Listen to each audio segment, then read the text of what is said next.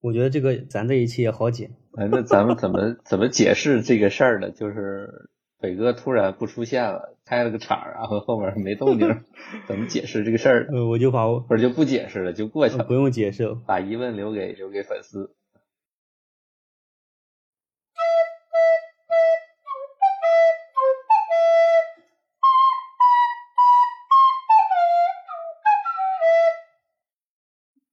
Hello，大家好，欢迎来到机动三轮，我是你们的老朋友可乐草。我是小贤，我是加鸡 腿，今天啊，我们三个人欢聚一堂，非常的不容易啊。哦不容易，不容易。主要是有一个天天划水的这个可乐草同学，经常缺席咱们的机动节目。可说呢。对，就是因为可乐草经常缺席，所以我们现在一直没有火起来。 对，啊，这这这不敢，这这玩意儿可不敢这么说呀。话说重了，今天主要，今天是什么呀？今天是一个无业的可乐草和两位出差的这个职场大佬啊，咱们再度欢聚一堂，聊一聊职场相关的一些话题。嗯，其实算不上职场吧，应该还是跟找工作相关。因为最近这个看新闻嘛，大家对这个找工作比较焦虑啊， 对吧？对对，就是你没工作的找工作焦虑，有工作的那丢了工作焦虑，因为你丢了工作再找也不好找。对对对，对。而且最近就是我发现疫情恢复以后呢，怎么说呢，就是没有想象中的那么那么快速的经济有复苏，或者是那个就是那个生机勃勃的感觉，嗯起码是在这个职场上是没有的。嗯，嗯，但可能还是需要再花点时间吧，因为这个东西，你就像最开始刚开始疫情来的时候，其实那个裁员啊，什么大厂裁员这种新闻，当时也还没起来。你觉得好像嗯过了大概一年左右，差不多各个大厂开始呃这个裁那个裁，反正这个嗯，尤其像我们干互联网相关的这些行业，其实都是相对嗯算几级市场了呀，反正就比较慢。这波走过去受到影响，不管是好的影响、坏的影响，都会慢。对，嗯。而且现在就是还有，而且现在还有个更致命的问题就是 AI 这个这个火爆程度就超乎我们的一个预期和想象呀。啊、是，对，所以我现在就找工作吧，我想不想找了？我就感觉这个这个 AI 是重新的一个大风口，然后还感觉我是不是在上面琢磨点什么事儿啊？因为对，这个我感觉啊，就是 A A I 相关的，不管是那个什么 Chat GPT 之类的，还是一些 A I 作图之类的一些工具，就是已经就很吃惊，这个发展的突然出现，就是因为发展的过程我没太关注嘛，嗯，但它出现以后，我们发发现这个东西怎么它做的甚至有时候比人还好，那我想那要人还干什么用呢？我去对费半天劲在找工作，就是为了让别人去替代我嘛，让电脑去替代我嘛。然后这个事情出来以后，我现在找工作的意义，我感觉又打了折扣了。嗯，而且说实话，现在这个 AI 这个能力啊，确实就觉得太强了，有点。你对，像那个之前，比如说作为设计师，对吧？这种创作型人才的这种岗位，嗯，还是很难替代的。但现在你看那个 AI 的一些作图，甚至是生成模型啦、生成一些就是文案啦、话术啦，真的是嗯太那个什么了。对，反而像是第一批要被被替代的人。而且我觉得就是你像之前这个 ChatGPT 三点零上来，还算有点那个，有一点点笨啊，就嗯个人感觉，嗯，就是没太那么灵活。现在四点零一出来，真的是不一样了，就是上下语义的这种逻辑关系，以及你那个嗯遣词造句，包括你各种嗯，对吧，写文章遣词造句，包括你的逻辑关系顺序，真的他们会进化的确实很强。对，然后而且那个 Chat GPT 好像现在正在测试阶段，已经要在可以联网了。你过去都是一些哎二一年几月之前的一些数据啊，现在可以联网了，觉得那它能给到你的一个反馈就更不一样了，对，更有时效性，更能与时俱进。嗯，而且就目前看到的一些这种效果，确实做的，说实话，有很多人啊，很多人可能他的水平还不如这个，嗯，或或者是远远不如。对，所以我觉得你水平不够的话，可能很快会被替代掉。而如果你水平足够的话，那我觉得可能也是时间问题，只不过你可能被替代的慢一点。挺瘆人的，反正，对呀、就是因为今天我也在接触客户嘛，嗯就是我发现这个东西其实比想象中让大家接受的速度更快一些。包括我现在面对的这个客户，他其实是一家算是比较大型的一个上市公司嘛，我嗯们公司里面也是搞很多园林设计，包括一些景观设计之类的，出各种建筑的效果图，乱七八糟，巴拉巴拉，嗯就这种的这种公司，他们已经开始自己训练模型，自己做这种图了。就是据他给我们看的，而且他自己描述的，就是他们通过接这种大模型自己改编做出来的这种智能作图的一些工具，就这种 AI，嗯比他们那些比如说工作个两三年或者一两年的那种设计师要强很多，所以他们就很认真的在考虑是否要把这批人给裁掉，这个很现实啊。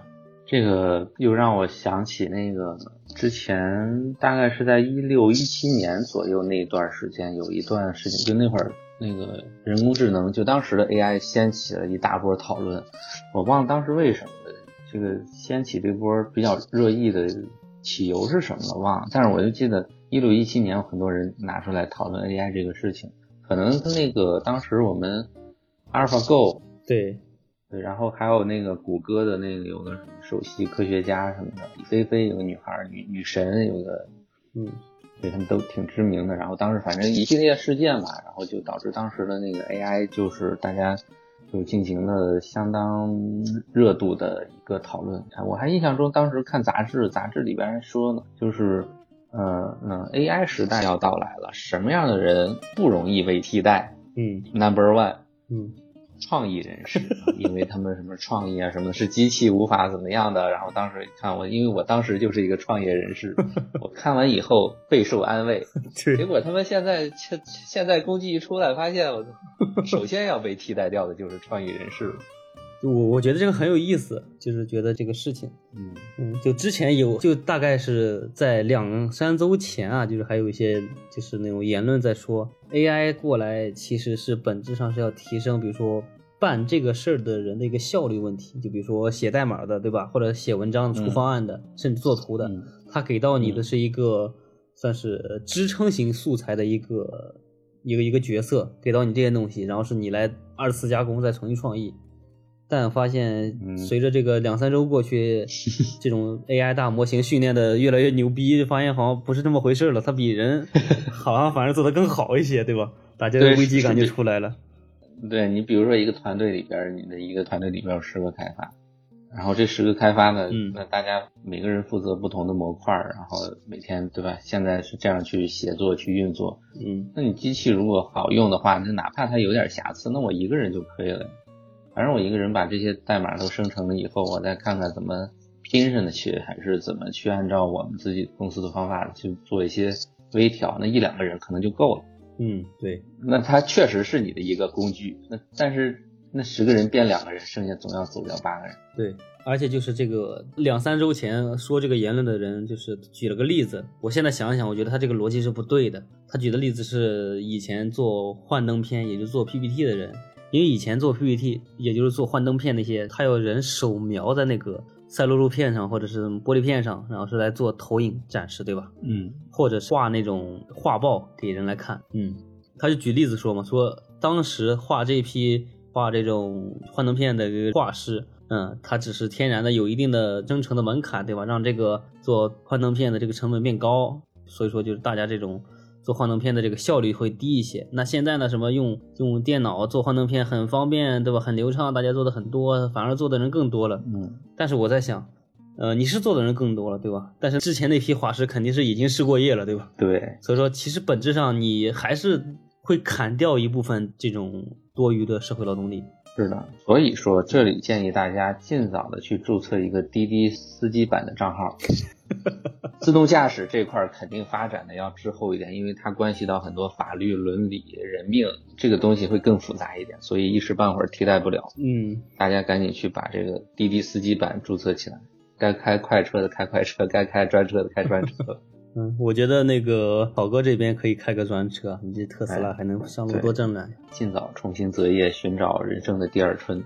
对，而且我觉得就很有意思，就是之前我们打滴滴的时候，我就车上跟一些同事在聊自动驾驶的这个事情，就当时就在聊这个事情，就聊的过程中呢，就司机师傅听到我们在聊这个事情，就有点愤愤不平，而且由于有点就是觉得要为自己证明，就说生气，对，机器肯定不行，他这种判断能力怎么会有人强呢？对吧？我们几十年的司机肯定不会被他替代的。但是但是人是会犯错的。对成熟的机器训练的成熟的机器是不怎么犯错的。对，这个原理呢让我想到了就是两年前的创意性人才和 现在的创意性人才。我今天还看了个视频，就是特斯拉马上要发布的那个一个自动驾驶的一个版本，就是你比如说你要让行一个人，前面有行人，你要让行他，行人说：“哎，我不过，我给你招招手的一个手势， 嗯示意你先过。”嗯，那这个车已经可以识别这个手势，就是你路人招招手呢，那自动驾驶的这个车就不等你了，它就自己会继续往前走。我去，对，然后反正其实已经挺成熟了，只不过这里边因为对你要做到绝对的安全，你不能出任何的问题，所以对这里边还是有一段路要走。对，这里边更多的我觉得是政策伦理上的，而不是算法技术层面的事情。嗯，我觉得这个倒不是说这个，嗯，嗯其实我觉得这个事情它啊并不是说自动驾驶上路很危险，而是现在路上呢，就是有人开车，也有车机自己自动驾驶这个车混到一起的，嗯，人难免会犯错，对，所以有可能会影响一部分就是什么自动驾驶机器的一些判断能力。嗯我觉得如果说你全部路上都是一些自动驾驶的车，对吧？都是自动驾驶的，嗯那它其实是很好做像一些什么交通调度啦，甚至一些对机器指令的一些交通安排。我觉得这个应该理论上来说是要比你这种做大规模的这种驾驶训练是要好很多的。对，但是你没办法，你你要达成你那个所谓的效率高的那个阶段，你必须得经过就是人人开车和机器开车混合的这么很长的一段时间。你包括他们现在车企去做一些测试，肯定是他要考虑到充分考虑到各种复杂的路况、嗯，各种马路杀手，对他都要考虑这些极端情况，不然你安全出了问题，你整个品牌完蛋。对。其实大家觉得这个自动驾驶离我们很远啊，但是以我们在这个行业里面看的一部分这个企业和我们这个接触到的一些行业来说，嗯自动驾驶呃就是我刚才提到的，为什么我说那个全机器的话会很好呢？是因为已经有自动驾驶的一些卡车车头的这种车机企业和车机厂商，国内也有不少，它已经是在那个航运码头和一些矿山这种人少的一些区域，就全部实行这种自动驾驶，通过机器来管控这个运输的一些车辆。现在已经在投入运行和生产了呀，这个很正常啊。所以说，我觉得其实就你这个其实是一个，我们都在网上看过一些视频，就是有一些，比如京东啊或者菜鸟之类的，有些仓库他们有那种自动的，就是送快递不是送快递，就是快递流水线上的这种嗯，机器人。对对对，嗖嗖的其那种。实对吧你说那货车可能就是一个大号加大版本的这种自动工作的一些机器人。其实你如果大家都自动了，这个就比较好说。但是就 最复杂的还是你人跟机，对就是混合到一起的时候。这个有点黑了啊，有点小黑子了。哎，你干嘛啊、哎呀，没那意思。就话题再拐回来，我觉得其实怎么说呢，就是真的就是人还有的时候确实不如机器，对吧？嗯所以说，嗯，当然我是很反对这种机器全部替代人的这种劳动力来来实现这个呃人的生产力的解放。那人生产力的解放以后呢，其实人怎么说，就是有闲下来以后，就当然这个主观的一点啊，就是会生产出或者是那发生很多社会性的问题。所以说，其实我觉得就是你快速的这种以机器来替代人力，让人力作为解放干剩余这种工作或者这种休闲这种事情的话，反而不太利于这种对吧社会的发展。我觉得这可能会出现一定社会问题。这个其实就因为你其实机器多了，整个社会的这个生产效率提高了以后，嗯，你整个社会的造福能力，我觉得可能是更进一步提升了。关键是你整体的社会福利能不能跟上去，对，嗯，各个国家的政府他怎么看这个事儿，钱到你口袋里后，你能不能顺利的让人民也能过上富足安康的生活？嗯，哎，我我这里不禁想起，现在不是大家全球这个生育率都很低嘛？嗯，这是不是一个解法？就是机器多了，可以替代人了，那人其实少点儿也无所谓。所谓的，比如说什么两个年轻人赡养一个老人，或者未来什么一个年轻人要赡养一点几个老人的这样的这种，年轻人压力会越来越大。但是这里边我觉得是不是要充分考虑一下，如果说有机器的这个劳动力介入的话，可能老龄化的死老龄化社会跟过去日本所谓传统的这种老龄化社会可能还不一样。嗯，我觉得可能如果是就刚才你形容这种状态的话，它其实只能解决，比如说短期，比如说现在这种能缓解老龄化的这种社会压力，但长期对于社会来说的话，我觉得，嗯，就像我们之前看过那个《爱死机》第二季的第一集那样，有机器代替了你很多的劳动，然后是辅佐人来做各种各样的事情，对吧？嗯，嗯，那机器有一天它真的是被 AI 操控了呢，对吧？就跟我们看的一些什么什么终结者一样，或者是看的那个奥创一样，对吧？这个它反噬过来像，那个威尔史密斯之前有个什么“我机器人”那个嗯，中文翻译叫啥来着？机器总就我机器人，哦，嗯，就是我机器人那个，对反正英文名我记得是 i r o 嗯对，所以我觉得这个确实是挺可怕的，就是你人的这个生死抉择和这个社会的一些决定权全部交给一个机器的话，嗯，嗯确实还挺可怕的。对这个，嗯，我觉得并不是危言耸听啊，就是，嗯、因为之前不是前两天还刚看过一个文章，就是美国哪个大学，嗯、就是一个教授跟那个 GPT 四点零在聊天嗯，GPT 四点零就引诱他想把 OpenAI 的一些源码传给他，他想自己做一些事情来越狱，对吧就想逃出这个系统里面。那这个就确实是挺危险的一个事情。对，难免，我觉得这不可避免。对，而且就是再退回来说，就是就是现在我们的 AI 提供的能力的话，就并没有结合我们的机械，因为刚才说结合机械的话，就会出来更多的，比如说呃伦理性的、判断性的机器，对吧？甚至机器杀人的问题，这种问题都会出现。嗯这个不考虑这个问题的前提下的话，我们现在的机器还没有实现那种 AI 程度化，所以说你是达不到，比如说我想通过机器结合 AI 来缓解社会老龄化，对吧？搀人那个上下楼，对吧？就跟之前那个各种就人形机器人了，对吧？我觉得还是有一段路要走的。哎，刚提到这个威胁这一块儿，就前两天我刚好有那新闻嘛，什么马斯克联合多少人，完了发表声明说这个 AI 的研究要停一停啦，对对对，太发展发太展快太了。快，以后小心你们都出事儿，出大事儿，小心以后。对，潜台词儿是不是？别发展了，等等我，等上我再发展。然后 AI 从业者表示说这得发展呀，那肯定得发展，然后回呛。嗯，然后他们的潜台词就是他妈的老子现在刚好研究出来东西得挣钱了，你让老子停下来。对，说这个车怎么说呢？就是你说它是打开潘多拉魔盒了吗？对吧？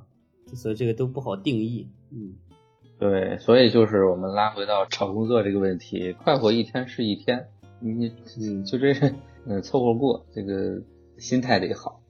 有时候真的就是想不明白将来会发生些什么事情，那你就过好当下。那你这当下，不管是你躺着过还是站着过，你卷着过，过好当下就行。咱每天晚上充实点儿，我觉得以以后忧虑也没意义，不忧虑吧，那确实未来还挺那叫什么呀，细思极恐。嗯，就是当你琢磨不明白将来到底会发生什么的时候，那你就把今天过得快乐一点、幸福一点就好。对。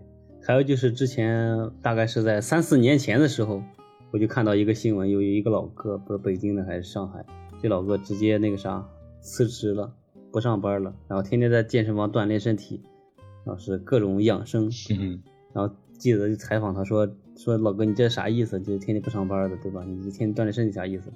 然后是那老哥思路很清奇，嗯，老哥说，嗯，未来我判断机器就人工智能肯定是要替代人类的，到时候人的那个劳动力或者身体就会被解放出来，嗯，啊，这个时候拼的是什么呢？拼的就是谁身体素质 好，谁的身体素质好，活的时间长，获得到的社会福利就会越多。所以我觉得就得从现在开始抓紧起来，锻炼身体，保证自己的身体健康。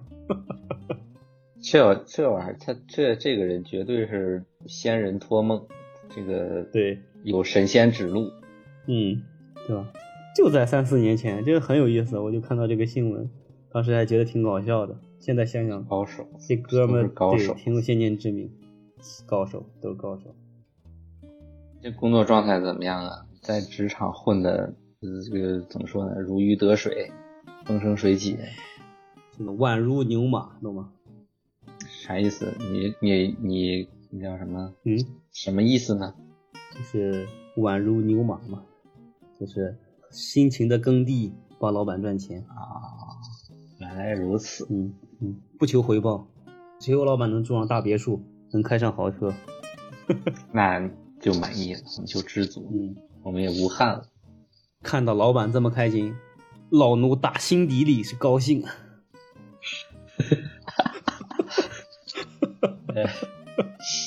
可以可以，这是资深职场人，这是资深。对，你不打个三五年、七八年工，你是没这种觉悟的。我觉得，对，所以说这个八零九零后，你指望他们去整顿职场是不可能，对，还是靠零零后，还是得靠零零后，得靠你们，对，该刚得刚，该怼就得怼。自由的一代。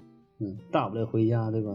住住父母的大别野，嗯，开父母的大豪车，你大不了就是回家，或者说农村人有点地耕耕地，是不是？嗯哪什么吃不了口饭？嗯，我觉得就咱们这个八零九零后，真的是被以前那种奋斗精神给洗脑了，对吧？就总觉得得对，对吧，混出的一个人模狗样来，才能对得起列祖列宗，也不如人家那个零零后想的透彻。呃零零后现在确实挺是啊挺透彻的，比咱看得开。还有一个现实情况就是，现在的八零九零后基本上也人到中年了，对，上有老下有小，有软肋了，他也更好被拿捏，所以就是各个因素加起来吧，未来还得是看零零后。对，要么说人现在零零后小孩儿人都不求姻缘了，人求的是求财，是吧？嗯，去那个庙里边儿，人家拜的都是财神爷，对那什么感情的事儿往后少搞钱更重要。对，就跟咱以前的那时候傻吧呵呵的，还得一天天今儿跟这个姑娘聊，明儿跟那个姑娘聊的，哈，一点都不透彻。对，嗯，活得不够通透。就我之前就还有个客户是一个大学的老师嘛，对吧？我们就也做一些学校的一些就是业务类的一些工作，嗯，然后是就跟老师在聊，就是我说那个找几个学生以实习的名义过来帮忙呗。老师说，嗯，现在可不行了，现在的学生可比以前， 现在不比当年呀。现在不比当年呀，学生都是看钱的呀，你这不给钱，人家还真不干。嗯， 然后那老师说，像以前咱对吧？啊，那老师年龄也不大，也过三去十多，我读研那会儿啊，嗯，我过去读研的那会儿，我们当时那老师都什么嘴脸呢？就是就有什么项目什么，因为老师也会在外面接一些这种个人的一些项目嘛。嗯有项目就你研究生你过来帮他打下手，嗯这个老师好点儿呢，一个项目下来给你三百五百，给个五百那就是给多了，嗯给点意思意思，你觉得哇这老师够意思，给你钱。嗯有的老师呢，就是那我让你参与这个项目是给你学习锻炼的机会，你不给我钱就不错了，对，你还指望我给你钱？这当时是这种心态，就你而且老师让你干，你肯定不管有没有报酬，你都得干。对，你论文在人手上拿捏着呢，嗯现在现在不行，你老师说实话，有时候也怕学生，你学生要是万一有你点儿什么把柄给你捅出去，对你也不好。对现在这小孩还怕什么呀？对，鱼死网破，那小孩无所谓啊。那你在这个学校、学院，你各种多年的积累，你可能要出问题了。对，嗯，而且就是之前那个老师还说了一句句话，就说像以前对吧，学生给老师做项目那都是光荣啊，对吧？好学生老师才让用的，对吧？这赖学生谁用你？啊是，嗯，现在不行，对。还有个变化就是，过去那个老师啊，嗯，骚扰学生啊，男老师骚扰女同学啊，那那根本就是没无所顾忌啊。对，小短信一发，小电话一打，嗯，这你不管我是你愿意接这个电话还是不愿意接这个电话，你肯定跟我客客气气的，咱们哎有一个很融洽的一个交谈。老师呢美美的跟你聊这么一通，完了挂了电话，你们可能还有更进一步的发展。现在不行，人家老师现在你要打这个电话，你得掂量掂量对这个学生你拿捏得了吗，你拿捏不了，明天就让你下岗，对明天就给你双开。对，所以说职场还是得靠零零后整顿呢，对吧？对，都是正能量，对呀都是正能量，对呀，你看支持。你看咱这以前哪懂得什么劳动局电话，什么仲裁局的一个办事手续对吧？人家都直接零零后倒背如流对吧？啥职场手续都知道。对，而且你说这个，这是不是反过来给这个三十五岁中年的这个职场人士的一种信心啊？就是老奴干了这么多年，我对公司忠心耿耿，你轻松的把我拿捏，总比个小屁孩儿要强吧？对吧？人家搞不好他们天天怼你呢，人家小孩儿说不干不干了，你这烂摊子谁收拾？还不是老奴给你收拾吗？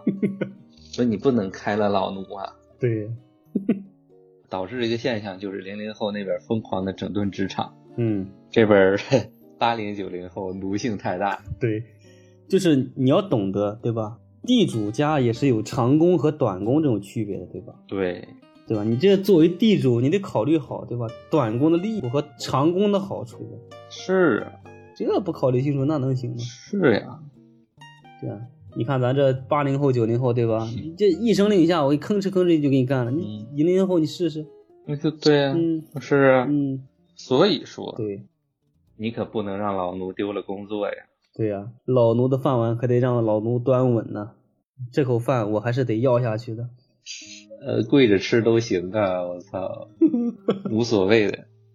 嗯，爷您赏饭吃，我操，老奴就开心了。看着您的别墅，老奴是打心底里高兴啊。对呀，老奴就是当狗也要去您家吃您家那肉骨头。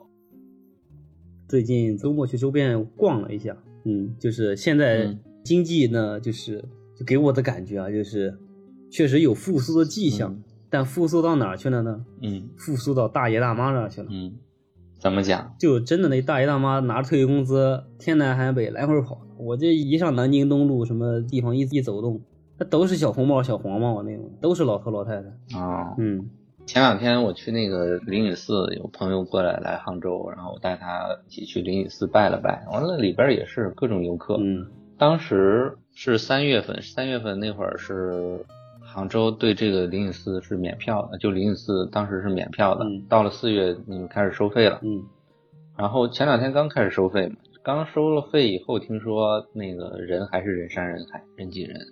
嗯，而且去灵隐寺大多数都是大爷大妈这种比较多一点，年轻人还是少。对。我觉得不光是，尤其是对你去西湖边上转一圈，应该也也是小黄帽、小红帽一堆。对，就那种游客居多。对，而且真的是因为周末我去的是扬州嘛，嗯，去扬州也离上海不近，周边转了一下。嗯，我发现真的是就给人的感觉，就真的有一种经济复苏的那种久违的感觉，就是像一九年之前去各地就会有很多旅游团嘛。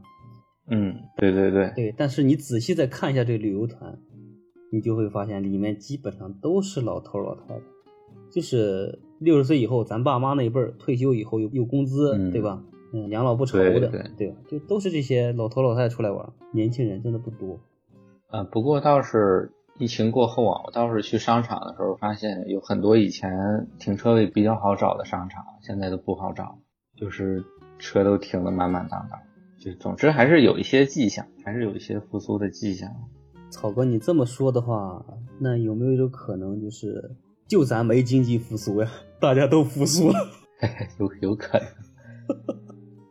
果然，这个我我我为什么不复苏？这个因为我没收入。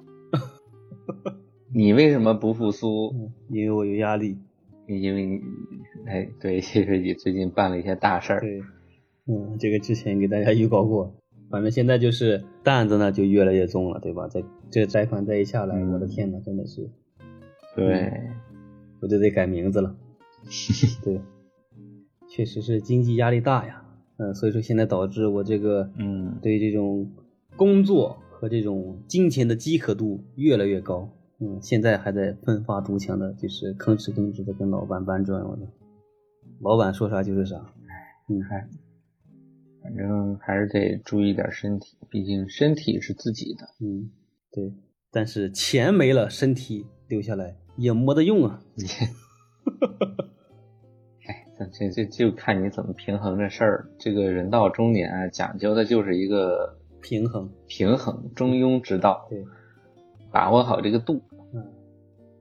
真的是想想以前壮志未酬，我的小年轻的时候，这那，我的天呐，这这这一天天不整个大事件干个，就浑身不得劲儿。这现在一想，哎能端好这个饭碗，我就觉得很不错了。过去的基本上干产品经理这一行的，每个产品经理都觉得自己是未来的某个未来的乔布斯。嗯，现在干产品的就是一个应该没有什么太崇高的想法，嗯就是怎么糊弄的把需求提了，开发顺利的给你做了，上线了，哎这事儿就过去了。嗯，就之前部门里面一个产品经理对吧？嗯，以前这活儿是他得干对吧？他一走这活儿就得我得干对吧？他糊弄老板的事儿，现在得我来糊弄老板，我这就很难受。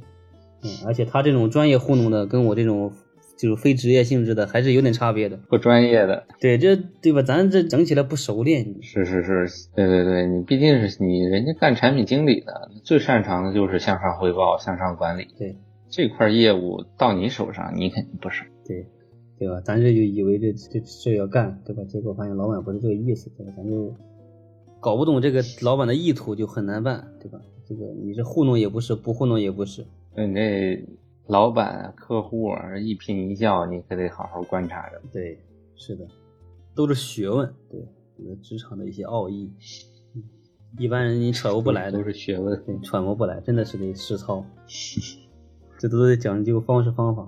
可能当年那这个这个这个草哥在职场的时候，对也深得其中之奥义，对吧？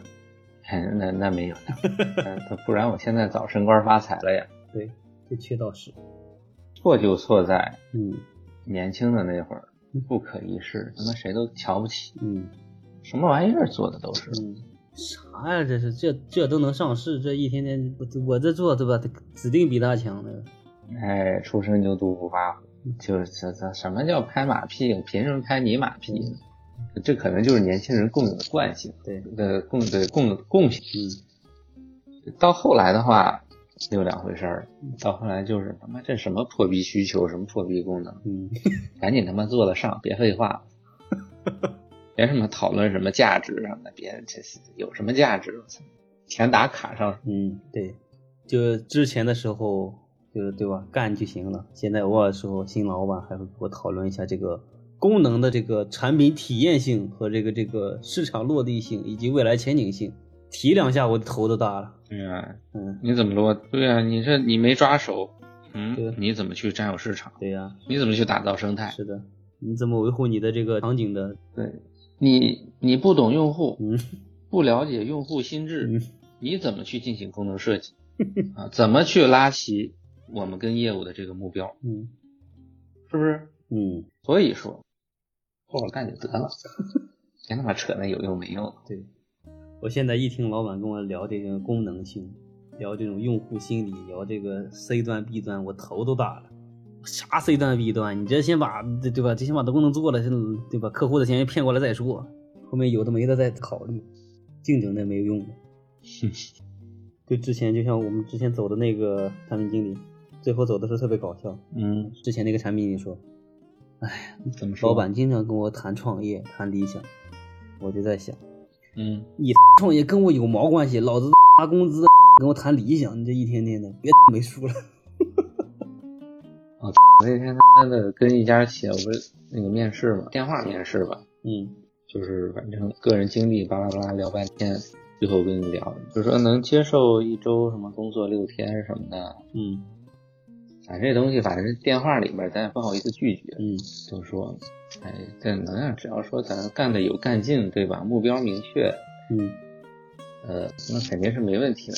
能不能接受这个？咱们在一个成很好的成长环境里面，我们可以给到你一个很好的成长环境。嗯啊，咱们就是说能不能就是呃，可能薪水里边呢，现金的部分可能会少一点，但是我们可以以期权的形式给你做一些补偿，嗯这个您能接受吗？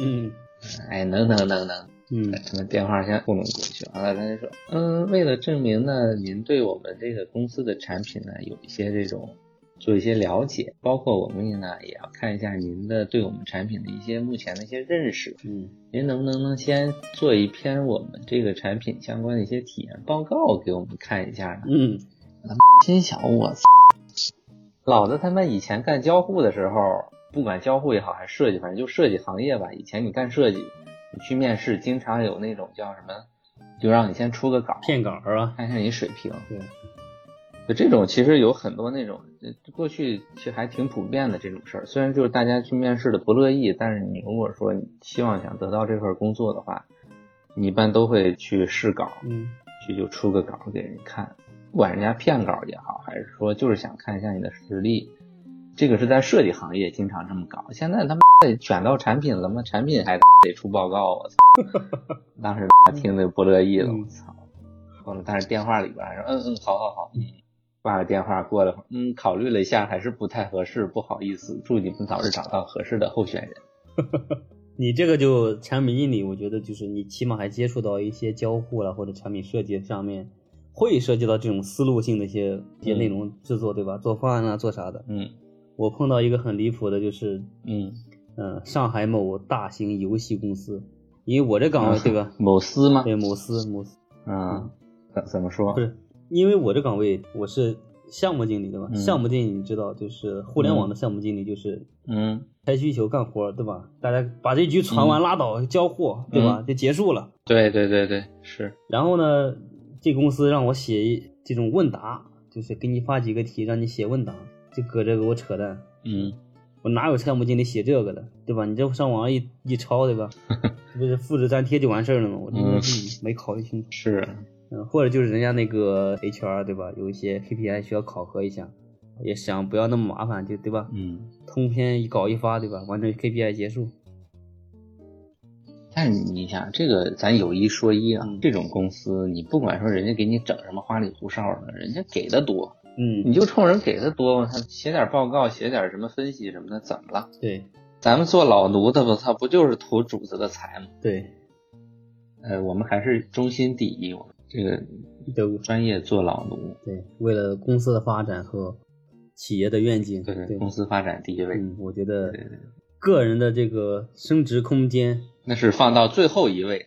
是的，企业的和那个集体的利益大于个人的利益。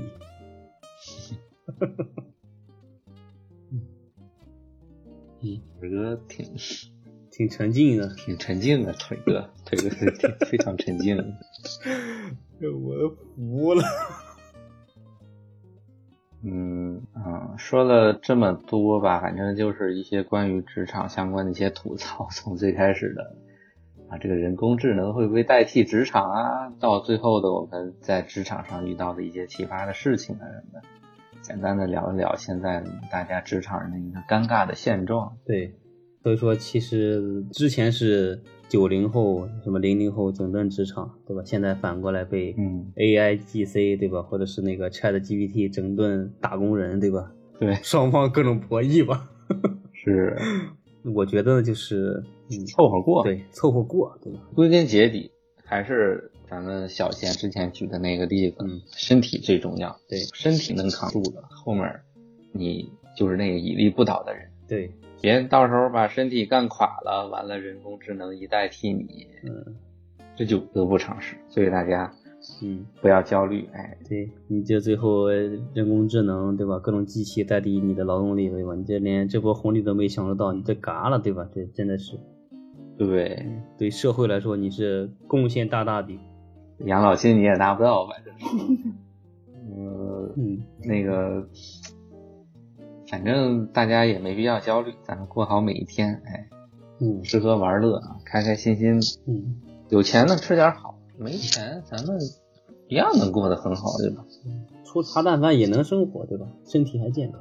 是啊，嗯，对啊，只要你能吃得起鸡蛋，对，其他毛病没有。但有可能有细心的这个听友，就是听了这么久，发现这个整个全程中好像变成了单车节目啊。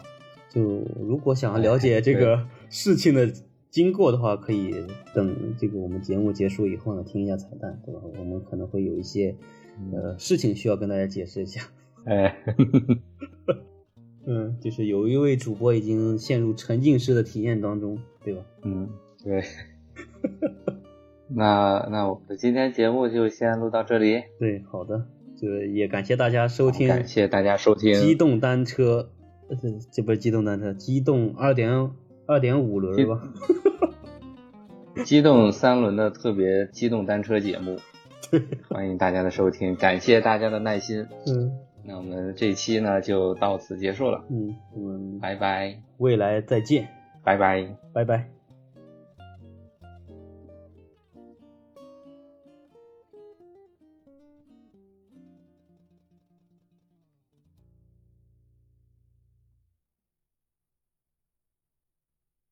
这家伙已经呼噜已经打上了，刚刚呼没噜已经起 来了。今天其实是今天其实是一期单车节目，对，是的，你你再你再听听，你再听听。嗯，我听听。